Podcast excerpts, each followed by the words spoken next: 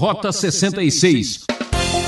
Se você tem um, um, um, auxiliar, uma pessoa que trabalha com você que tem meios escusos e muito impossível de resolver as coisas, essa pessoa não vai ser de confiança trabalhando com você.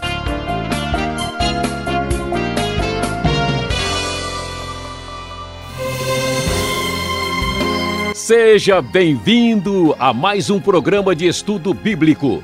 Eu sou Beltrão e esse é o Rota 66, agora explorando os caminhos do segundo livro de Samuel. O professor Luiz Saião está no início de uma nova série e traz o tema Onde já se viu o povo de Deus em guerra civil. Vamos até os capítulos 2, 3 e 4 do segundo livro de Samuel. A luta pelo poder é algo terrível, não é mesmo? Foi Nietzsche quem sentenciou: insanidade em indivíduos é algo raro, mas em grupos, festas, nações e épocas, ela é uma regra. Quer ver como isso é verdade? Peço sua atenção a estas considerações. Nossa aula está no ar. É sensacional.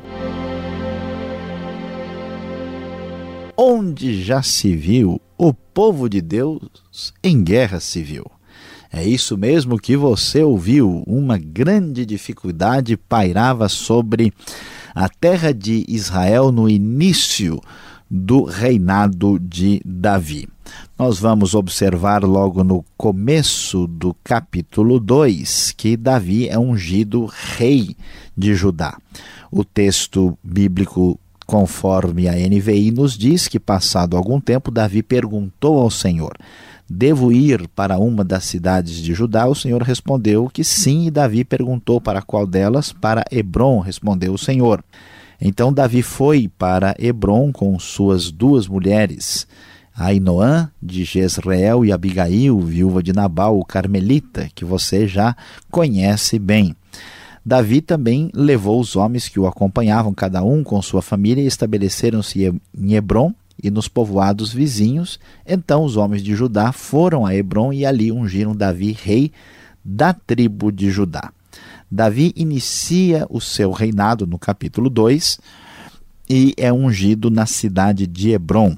E aqui ele vai começar o seu reinado se tornando rei de Judá. Nós vamos ver à medida em que estudarmos o segundo livro de Samuel como o reinado de Davi vai uh, crescendo, vai sendo ampliado através das suas conquistas e realizações e da bênção da parte de Deus. Mas o que chama nossa atenção logo no início é que Davi mostra que ele aprendeu a depender de Deus, do Senhor, porque ele mesmo pergunta o que, que ele deve fazer com respeito à sua nova posição, à sua nova situação depois da morte de Saul. E Deus é que lhe ordena para que ele vá a Hebron. E lá os líderes né, de Judá é que acabam ungindo como rei. Ah, e isso né, acontece aqui dentro do contexto dos homens de Jabes de Gileade, que também são os mesmos que ah, haviam ali tirado o corpo de Saul ah, depois da, da morte na batalha dos filisteus. Davi é escolhido por Deus e vai prosseguir na sua jornada como grande monarca de Israel. Mas infelizmente, as coisas vão ficar complicadas em breve. Por quê? Porque ainda nós temos aqui gente querendo restaurar a casa de Saul, ou melhor, a dinastia de Saul. E vamos encontrar um homem chamado Abner, no versículo 12 do capítulo 2. Abner, filho de Ner.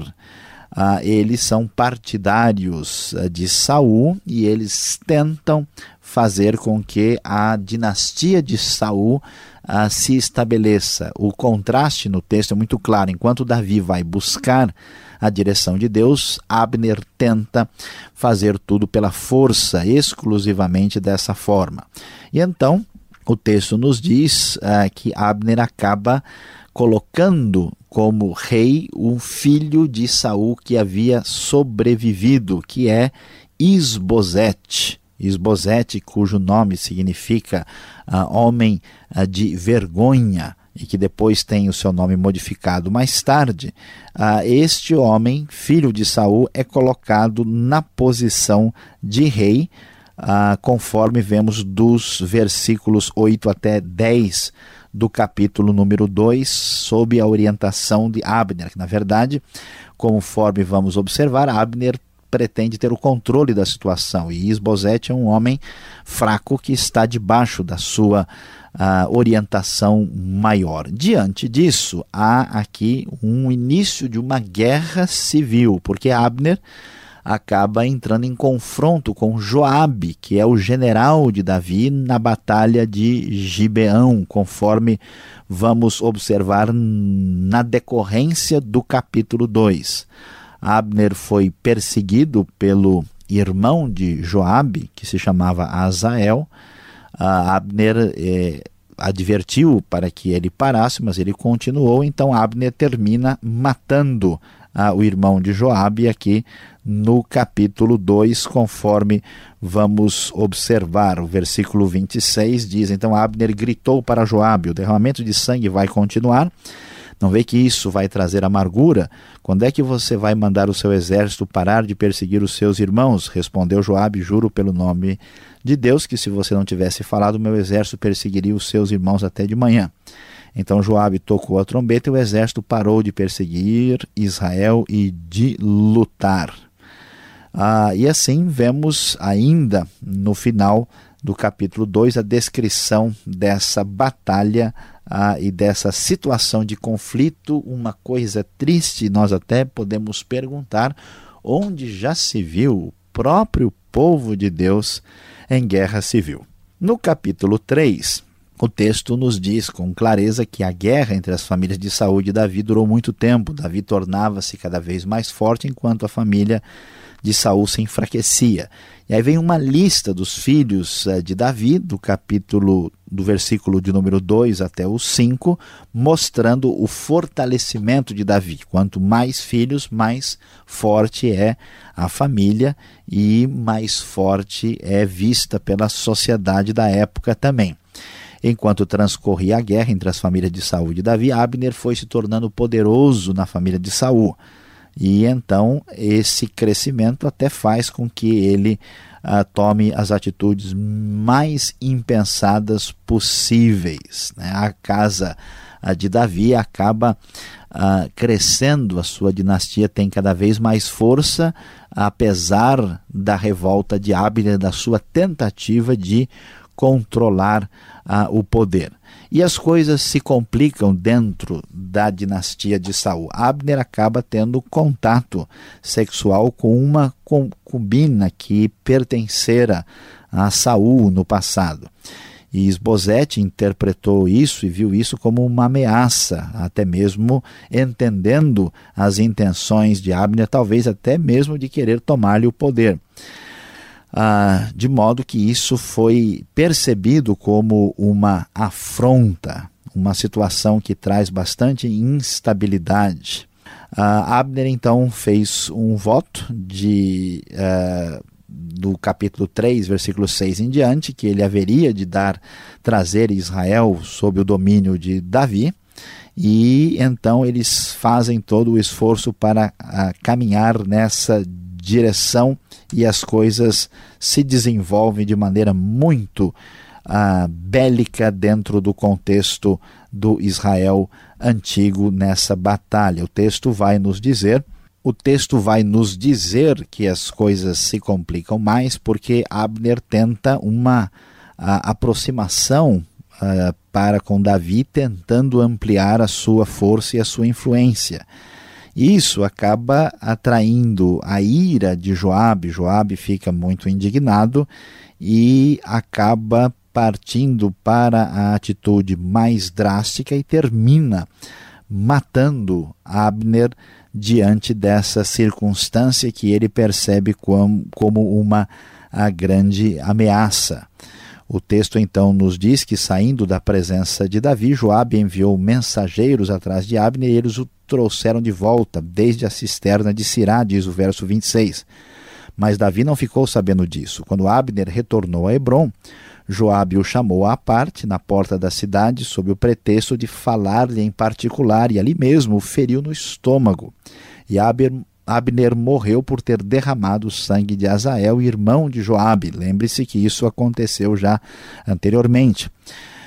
Mais tarde, quando Davi soube o que tinha acontecido, disse: Eu e o meu reino perante o Senhor somos para sempre inocentes do sangue de Abner, filho de Nera. Cai a responsabilidade uh, pela morte dele sobre a cabeça de Joabe e de toda a sua família. Jamais falte entre os seus descendentes quem sofra fluxo ou lepra, quem use muletas, quem morra espada ou quem passe fome. E assim, uh, o texto do capítulo 3 vai a encerrar mostrando essa situação bélica e difícil e de grande uh, conflito entre as duas uh, casas que ainda estão nesse cenário difícil, até que Davi seja de fato o rei absoluto sobre uh, Israel.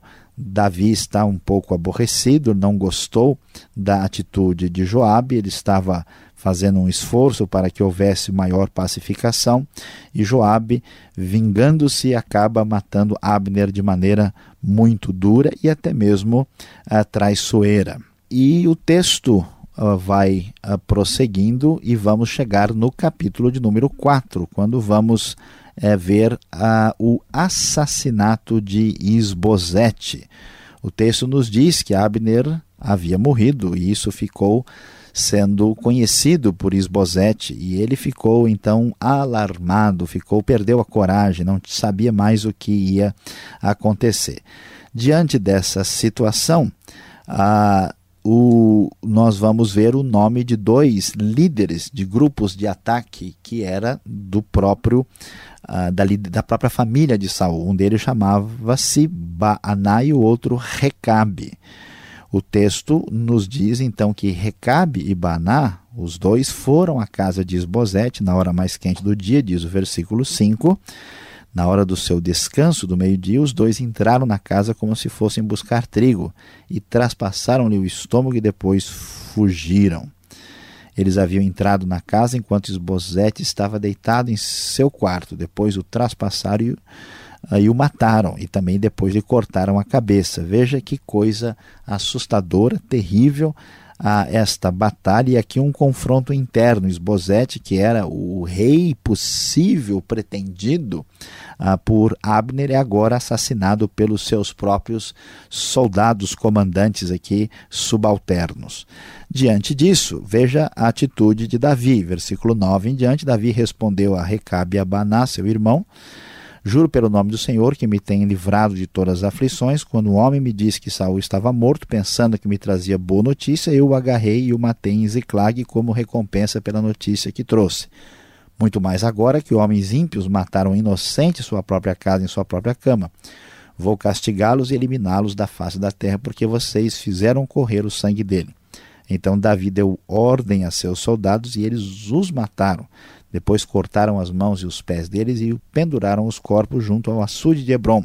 Mas a sepultaram a cabeça de Isbosete no túmulo de Abner em Hebron. E assim ah, nós encerramos ah, o estudo que chega até esse capítulo 4, mostrando a grande dificuldade presente no povo de Israel, o povo de Deus, que apesar de conhecer a revelação de Deus, está dominado por todo tipo de tendência pecaminosa, de batalha, de guerra, a herança espiritual de Saul continua no meio ah, dos seus correligionários que tentam conseguir o reino à força, provocando o exército Davi. Davi tenta ser o mais pacífico possível, mas não consegue evitar a guerra civil. Vemos aqui com isso como é possível que um povo que conhece a Deus faça tantas tolices. Se não fosse a graça e a misericórdia, certamente ninguém poderia sobreviver. Infelizmente é verdade,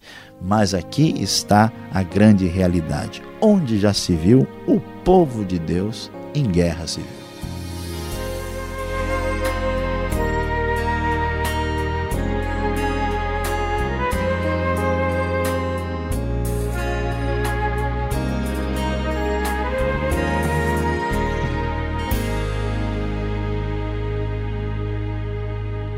Professor Luiz Saião volta na sequência aqui no Rota 66 respondendo perguntas. Estamos começando uma série de estudos no segundo livro de Samuel, que fica no Antigo Testamento. Tema da aula: Onde já se viu o povo de Deus em guerra civil. Capítulos 2, 3 e 4. E o programa Rota 66, o caminho para entender o ensino teológico dos 66 livros da Bíblia Produção e apresentação de Luiz Saião, redação Alberto Veríssimo e na locução eu, Beltrão, numa realização transmundial. Marque lá. Caixa Postal 18.113, CEP 04626-970 São Paulo, capital. E-mail rota66 arroba transmundial.com.br. Participe! Você está em lutas com as dúvidas? Acompanhe essa explicação do professor Luiz Saião. É sensacional.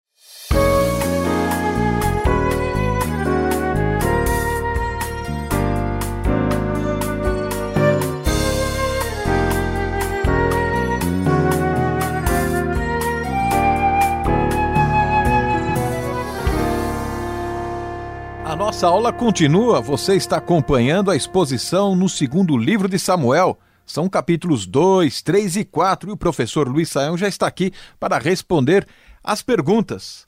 Professor Luiz Saião, Davi agora começa a assumir o seu reinado. E mais uma vez ele é ungido aqui logo no versículo 4 do segundo capítulo. Por que tanta unção em cima de Davi? Será que foi por isso que ele foi um grande rei?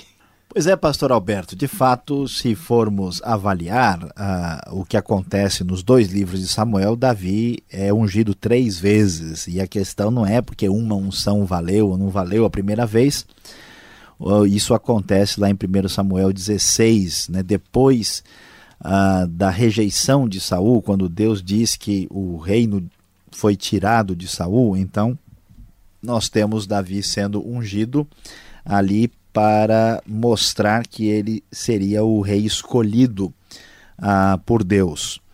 Ah, quando nós chegamos aqui no capítulo 2 de 2 Samuel, Davi é ungido aqui como rei de Judá. Esse é o significado. A unção é uma coisa ah, pública que reconhece a autoridade. Né? Não é possível que o rei ocupe o trono sem que ele passe por um cerimonial que reconheça isso perante todos. Então, como ele foi escolhido rei de Judá, é isso que acontece. E depois, só no capítulo 5, é que ele vai de fato a ser reconhecido como rei de todo Israel. Tá certo. Agora, na sequência do capítulo 2 aqui do segundo Samuel, nós vamos ver exatamente isso. Se Davi é rei de Judá, né? Agora há o rei o reino de Israel. Naquela época já existia essa distinção de Judá, Israel, norte e sul. Olha, pastor Alberto, a maioria dos estudiosos é, reconhece que, no mínimo, o segundo livro de Samuel, ou até mesmo os dois, né, uma obra única, foi composto já na ocasião aí do reino dividido. Mas isso não só revela algo sobre a redação, mas mostra como as coisas não estão devidamente ajustadas. Lembra-se que no tempo dos juízes isso já está muito claro, e Davi, que é de Judá, que é do sul, ele consegue força e espaço principalmente aí. Mas a maior parte é, da região do norte, que vai ser chamada Israel depois, é que vai dar mais apoio uh, para a, a, revolta aí que é conduzida por Abner. Então já existe nessa divisão que vai se ampliar e vai se tornar a fonte e a base da divisão do reino posteriormente. Tá certo. Olha, em plena guerra civil, o rei Davi mostra-se muito romântico. Aqui no verso 13 do capítulo 3, ele pede a volta de Mical, a sua esposa, aquela que ele comprara né, de Saul. Era tanta paixão assim por ter a sua esposa de volta? Pois é, nós já falamos anteriormente que Davi ele estava muitas vezes envolvido com mulheres, às vezes com muitas, né? E Mical é mais uma, ele já está aqui com duas e mandou chamar. Mas a questão uh, de mandar chamar Mical não é tanta paixão não, pastor Alberto. Na verdade, isso tem a ver mas com a estratégia militar aqui. A questão que está tendo esse embate entre Davi e a casa de Saul, e a coisa se tornou uma guerra civil. Então, se ele se casa, né, se eu tenho Mical de volta, que é filha de Saul, não só se consegue a paz mais rapidamente, mas até mesmo a legitimidade do trono, já que os filhos, homens de Saul, a maioria estão mortos, só sobraram Isbosete aqui, que logo logo vai sair de cena, e depois o Mefibosete, que tem um problema uh, físico. Então Davi está pensando né, em juntar aí né, o, o, o casamento com a questão estratégica militar. Davi é alguém que sabe o que está fazendo. Tá certo. Agora, para terminarmos aqui a nossa sessão de perguntas, no verso 29 desse mesmo capítulo 3, aparece um, um fato estranho, né? Porque se uh, Joabe mata o adversário, Abner, por que Davi então vai amaldiçoar toda a geração da família do seu primo ainda, né? Como é que fica assim? Pois é, pastor Alberto, a, a, grande eh, questão é que a gente precisa entender um aspecto da cultura antiga. Né? Aquele que, que é autoridade, e especialmente aquele que é autoridade, até na casa a gente vê isso no, no período patriarcal, uh, e que é de certa forma uma espécie de representante de Deus, ele tem uma espécie de responsabilidade, uh, ou, ou melhor, de autoridade, de falar com bênção ou com o contrário da bênção. Ah, infelizmente, alguns grupos pegaram esses trechos hoje em dia e generalizaram dizendo que a gente pode né, dizer ou não dizer o que vai acontecer. Ah, e Davi faz isso por causa da atitude, né? mesmo que isso seja para vamos dizer, o suposto benefício dele, o Joabe tinha lá suas razões, porque o Abner era um sujeito terrível, né? O Abner não só, na verdade, queria conquistar o poder, ele dominou a situação, tentou usar o filho de Saul ah, como uma espécie de, de joguete nas suas mãos, depois ele passou dos limites, o rei, o, o Esbozete não gostou, então ele se afastou dele, tentou fazer um meio de campo com Davi para fazer uma politicagem, então ele era complicado, e ele tinha matado né, o, o Azael, que deixou aí o, o, o Joabe muito aborrecido. Mas Davi não queria ver derramamento de sangue e as coisas resolvidas na base da vingança. Né? Porque é complicado, Davi sabe. Se você tem um, um, um auxiliar, uma pessoa que trabalha com você, que tem meios escusos e muito impulsivo de resolver as coisas, essa pessoa não vai ser de confiança trabalhando com você. Então ele ficou meio esperto, né? e por isso ele deu uma palavra pesada, dizendo para Joabe que a sua descendência ia colher os frutos desse comportamento impensado. Obrigado, Senhor, pela explicação. Você que está nos acompanhando e está meio assim em pé de guerra, fique ligado mais um pouco. Vem agora uma palavra especial para você.